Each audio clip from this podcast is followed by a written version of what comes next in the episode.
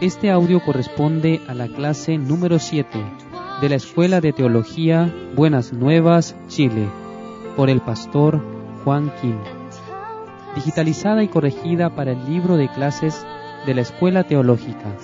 Lee a continuación Evangelista Christopher Muñoz. Buenos días. Hoy aprenderemos sobre el mundo de Satanás. Busquemos en San Juan capítulo 13, versículo 1 y 2. Dice, Antes de la fiesta de la Pascua, sabiendo Jesús que su hora había llegado para que pasase de este mundo al Padre, como había amado a los suyos que estaban en el mundo, los amó hasta el fin. Y cuando cenaban, como el diablo ya había puesto en el corazón de Judas Iscariote, hijo de Simón, que le entregase. Luego veamos el versículo 26 y 27. Respondió Jesús, A quien yo diere el pan mojado, aquel es. Y mojando el pan, lo dio a Judas Iscariote, hijo de Simón. Y después del bocado, Satanás entró en él, entonces Jesús le dijo, Lo que vas a hacer, hazlo más pronto. Nosotros no conocemos bien acerca del mundo de Satanás, ya que es espiritual, al igual que el mundo de Dios lo es.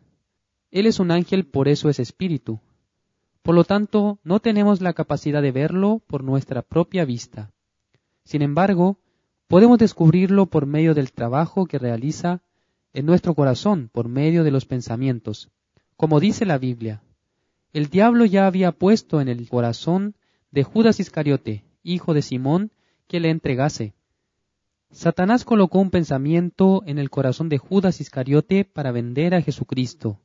Por medio de esta palabra vemos que Satanás tiene el poder para poner pensamientos dentro del corazón del hombre. No nuestros propios pensamientos, sino los suyos. Es por eso que de pronto surgen malos pensamientos en nosotros.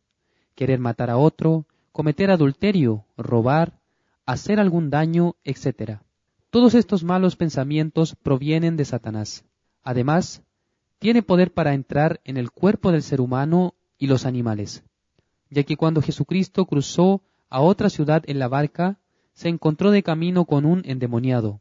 Exhortó a los demonios para que salieran del cuerpo de este hombre, pero Satanás le pidió a Jesucristo diciendo, Envíanos a los cerdos para que entremos en ellos. Así como lo muestra San Marcos 5, versículo 12. Es decir, que puede entrar y salir del corazón del ser humano buscando un lugar donde morar. No obstante, el hombre no puede sentir nada. Por ejemplo, Judas Iscariote no tenía en mente el proyecto de vender a Jesucristo. Pero de repente surgió en él, ah, tengo que vender a Jesucristo y así ganar dinero. Entonces, ¿qué debió hacer Judas en ese momento? Dirigirse a Jesucristo y contarle, Señor, tengo este pensamiento, esto es lo que está surgiendo en mi corazón, ¿qué puedo hacer? Si lo hubiera preguntado a Jesucristo, él le habría mostrado que ese era un pensamiento de Satanás. Veamos a Mateo capítulo 16, del versículo 13 al 16. Viniendo Jesús a la región de Cesarea de Filipo, preguntó a sus discípulos diciendo, ¿Quién dicen los hombres que es el Hijo del Hombre? Ellos dijeron, unos Juan el Bautista, otros Elías, y otros Jeremías o alguno de los profetas. Él les dijo, ¿Y vosotros, quién decís que soy yo? Respondiendo Simón Pedro dijo, Tú eres el Cristo, el Hijo del Dios viviente. En ese momento, Jesucristo alabó a Dios, como lo muestra el versículo 17, diciendo, Entonces le respondió Jesús, Bienaventurado eres Simón, hijo de Jonás, porque no te lo reveló carne ni sangre, sino mi Padre que está en los cielos porque Dios mismo le reveló a Pedro la verdad acerca del Hijo de Dios. Luego, Jesucristo le explicó a los discípulos que debía subir a Jerusalén y morir en la cruz para resucitar al tercer día. Entonces Pedro trató de reconvenirle diciendo, Señor, ten compasión de ti, en ninguna manera esto te acontezca. Inmediatamente Jesucristo exhortó a Pedro diciéndole, Quítate de delante de mí, Satanás me eres tropiezo, porque no pones la mira en las cosas de Dios, sino en las de los hombres. En esta palabra podemos ver claramente el trabajo de Satanás. Pedro recibió la salvación, por eso conocía a Jesús y también recibió la sabiduría de Dios para entender exactamente acerca del Señor como Cristo y Salvador.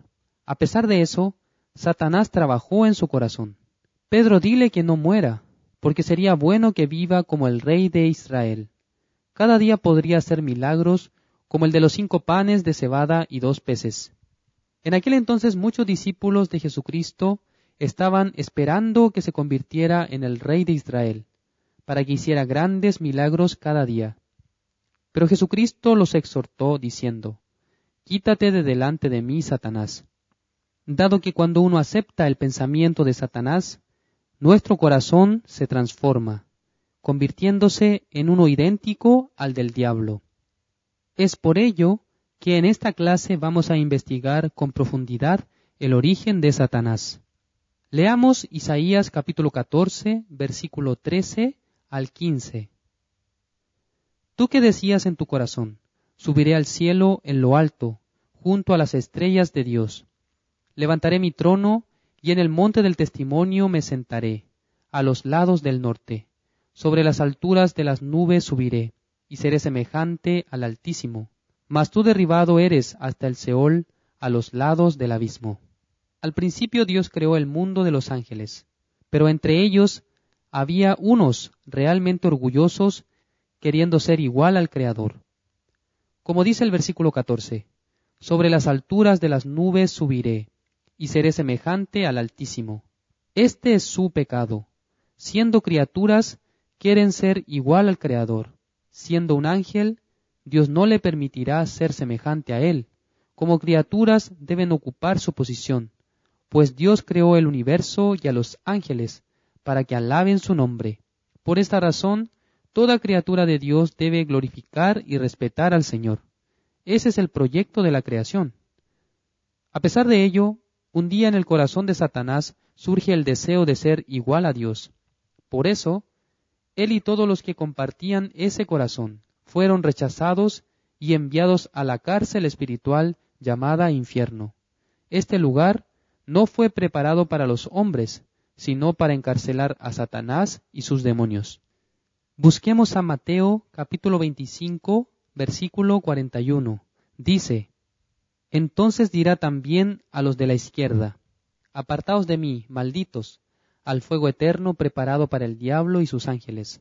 Según esta palabra, el infierno fue preparado para el diablo y sus ángeles, lo que significa que en el tiempo de la rebeldía en el cielo, Satanás y sus siervos hicieron un golpe de Estado contra Dios por eso Él preparó el infierno y los condenó al lago de azufre, que no se apaga nunca, el fuego eterno. Según como dice la Biblia, Dios aún no los envía a ese lugar, sino que un día Él y sus demonios serán puestos en el infierno. Por eso, Satanás todavía sigue trabajando en este mundo. Al venir, primero encontró a Eva, y le preguntó qué había dicho Dios acerca de los frutos que Dios os ha dicho, no comáis de todo árbol del huerto? Eva le respondió, del fruto de los árboles del huerto podemos comer, pero del fruto del árbol que está en medio del huerto, dijo Dios, no comeréis de él ni le tocaréis, para que no muráis. Pero Satanás insistió, no moriréis. Dios le dijo a Adán, mas del árbol de la ciencia del bien y del mal no comerás, porque el día que de él comieres, ciertamente morirás. Y de esa manera ellos debían guardarlo en su corazón.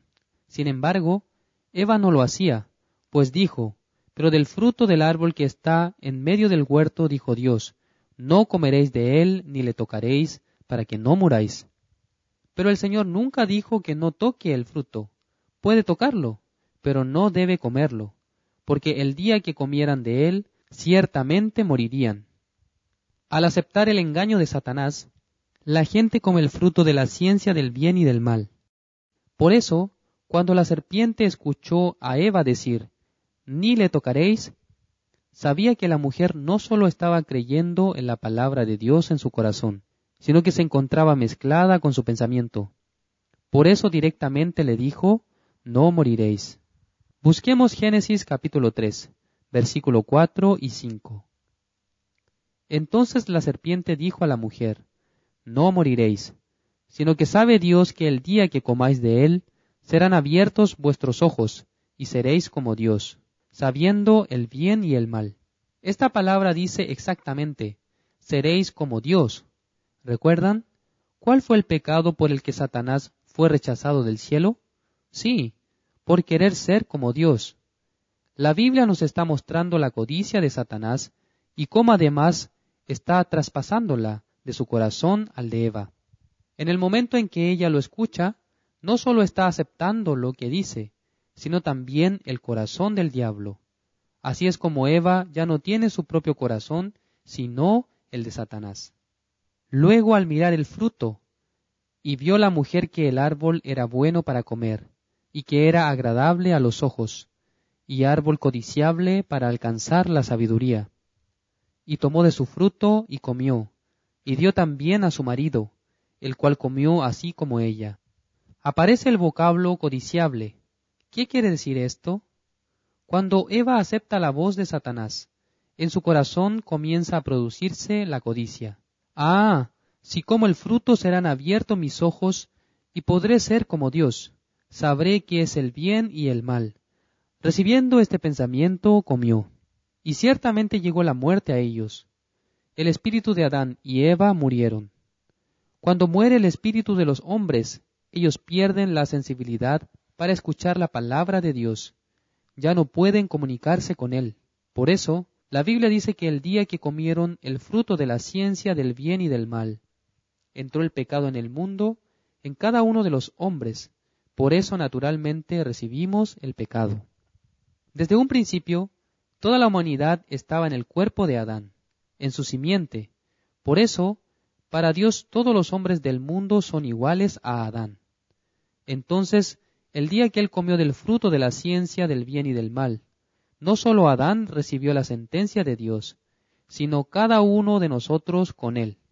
Dios dice que al nacer en este mundo ya somos pecadores, pero como no tenemos sensibilidad hacia el Señor, no nos damos cuenta de este hecho, Debido a esto, Jesucristo nos dice que os es necesario nacer de nuevo, por lo que debemos volver a nacer del agua y el Espíritu. Se refiere al agua como la purificación de nuestros pecados, el Evangelio. Como dice Romanos 1, versículo 17, porque en el Evangelio la justicia de Dios se revela por fe y para fe, como está escrito, mas el justo por la fe vivirá. Entonces, Primeramente se debe ser justo, recibir la salvación y luego renacer, es decir, nacer de nuevo. Una vez hechas ambas cosas, podemos conversar espiritualmente con Dios. En la época de Jesucristo habían diferentes grupos de personas, como por ejemplo los sacerdotes o los escribas, quienes se dedicaban a copiar diariamente la Biblia, por ende, a leer y meditar en la palabra lo que los hacía vivir como si fueran santos. Sin embargo, en el fondo de sus corazones solo se acumula el pecado desde que nacieron en este mundo. Debido a esto, es que no pueden comunicarse con Dios. Cuando Jesucristo vino al mundo, al ver a los fariseos, saduceos, escribas, maestros de la ley y sacerdotes, todos aquellos que servían al Señor, los exhortó diciendo, generación de víboras, ya que su padre es el diablo. Pero Satanás no solo es el padre de aquellos grupos, sino también el nuestro. Porque una vez que Adán comió del fruto de la ciencia del bien y del mal, nos transformamos en los esclavos del demonio. Busquemos Romanos capítulo 5, el versículo 12. Por tanto, como el pecado entró en el mundo por un hombre, y por el pecado la muerte, Así la muerte pasó a todos los hombres, por cuanto todos pecaron. Esta es la verdad. Por medio de Adán somos pecadores, pues de él recibimos el pecado, y con ello la sentencia a muerte. Todos los humanos, según su conciencia, creen que son pecadores, y que irán al infierno. Sin embargo, hasta que descubran cuál es su verdadero destino, no son capaces de pedir a Dios, Señor, tenga misericordia de mí porque soy pecador e iré al infierno. Mientras no entiendan ese punto, siempre procuran hacer buenas obras guardando los mandamientos, evitando transgredir la ley, pero aunque lograra hacer solamente buenas obras y cumpliera todos los mandamientos, no hay nada que pueda ganar por ello, ya que desde el nacimiento cada hombre carga consigo el pecado y la muerte. Debido a que la sentencia a muerte ya fue determinada, la ley no puede revocarla. Por eso Dios no cuenta nuestra propia obra como la justicia. Para Él no hay diferencia entre aquel que se está esforzando para cumplir los mandamientos y los que no lo hacen, sino que transgrede la ley a diario. Ambos son exactamente iguales para Dios. Vamos a buscar Romanos capítulo 3, versículo 9. ¿Qué pues? ¿Somos nosotros mejores que ellos? En ninguna manera, pues ya hemos acusado a judíos y a gentiles, que todos están bajo pecado. Según esta palabra, ¿los gentiles se encuentran bajo la ley, bajo el mandamiento de Dios? No, no lo hacen. Aquí se explica que los gentiles, es decir, aquellos que no adoran al Señor, no tienen relación con los diez mandamientos, sino que viven como pecadores.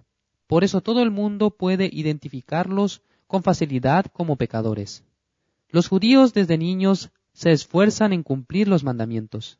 Ellos no comen carne de cerdo. Por ejemplo, buscando no transgredir la ley, tampoco mantienen contacto con los gentiles. Cuidan encarecidamente su forma de vivir. Por eso, hay una diferencia muy grande entre los judíos y gentiles, aunque es solo por nuestra vista y prejuicio, ya que según la palabra de Dios, que es más importante que nuestro pensamiento, dice que son iguales. En ninguna manera, pues ya hemos acusado a judíos y a gentiles, que todos están bajo pecado. Dice, todos están bajo pecado, es decir, son todos pecadores. Cuando Jesucristo vino al mundo dijo, no he venido a llamar a justos, sino a pecadores al arrepentimiento. Entonces todos los escribas y fariseos debían reconocer delante de Jesús, Señor, somos dignos de entrar en el infierno porque somos pecadores. Y aunque estamos estudiando la Biblia y practicando los mandamientos, en nuestros corazones está acumulado el pecado. Por eso somos dignos de muerte. Pero lamentablemente no lo hicieron. De haberlo hecho, ellos habrían ido al río Jordán a recibir bautismo por medio de Juan el Bautista y así arrepentirse. Sin embargo, ninguno de ellos lo hizo.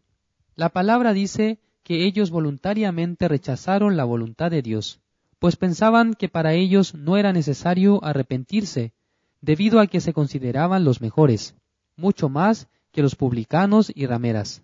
Veamos los versículos del 10 al 12. Dice, Como está escrito, no hay justo ni aun uno, no hay quien entienda, no hay quien busque a Dios.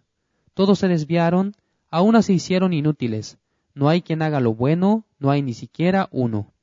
Esta es la sentencia de Dios hacia nuestra obra. Dice, no hay justo ni aun uno. Y luego lo más importante, no hay quien haga lo bueno, no hay ni siquiera uno.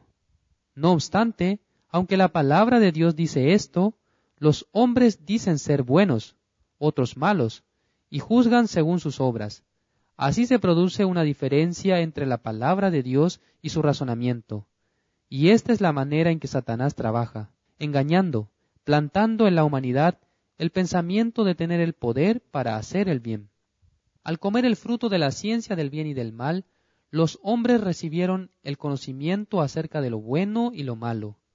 Así cada uno tiene su propio razonamiento y regla de qué es lo bueno y lo malo. Por ello, se esfuerzan en hacer el bien y evitar hacer el mal. Por ejemplo, el apóstol Pablo decía en Romanos capítulo 7, versículos 18 y 19, Y yo sé que en mí esto es, en mi carne no mora el bien, porque el querer el bien está en mí, pero no el hacerlo. Porque no hago el bien que quiero, sino el mal que no quiero, eso hago. Luego versículo 15, Porque lo que hago no lo entiendo, pues no hago lo que quiero, sino lo que aborrezco, eso hago. Claramente él no quería hacer el mal, pero no podía controlarlo. Finalmente reconoció el origen de esa maldad. Versículo 20. Y si hago lo que no quiero, ya no lo hago yo, sino el pecado que mora en mí. Entonces, no es que él estuviera pensando en hacer mal, sino que el pecado que se encontraba en él es responsable. No hay justo ni aun uno. Además, no hay quien haga lo bueno, no hay ni siquiera uno. La gente acepta con facilidad, no hay justo ni aun uno, ya que hasta ahí se encuentra de acuerdo con su pensamiento y conciencia. Sin embargo, no hay quien haga lo bueno, no hay ni siquiera uno.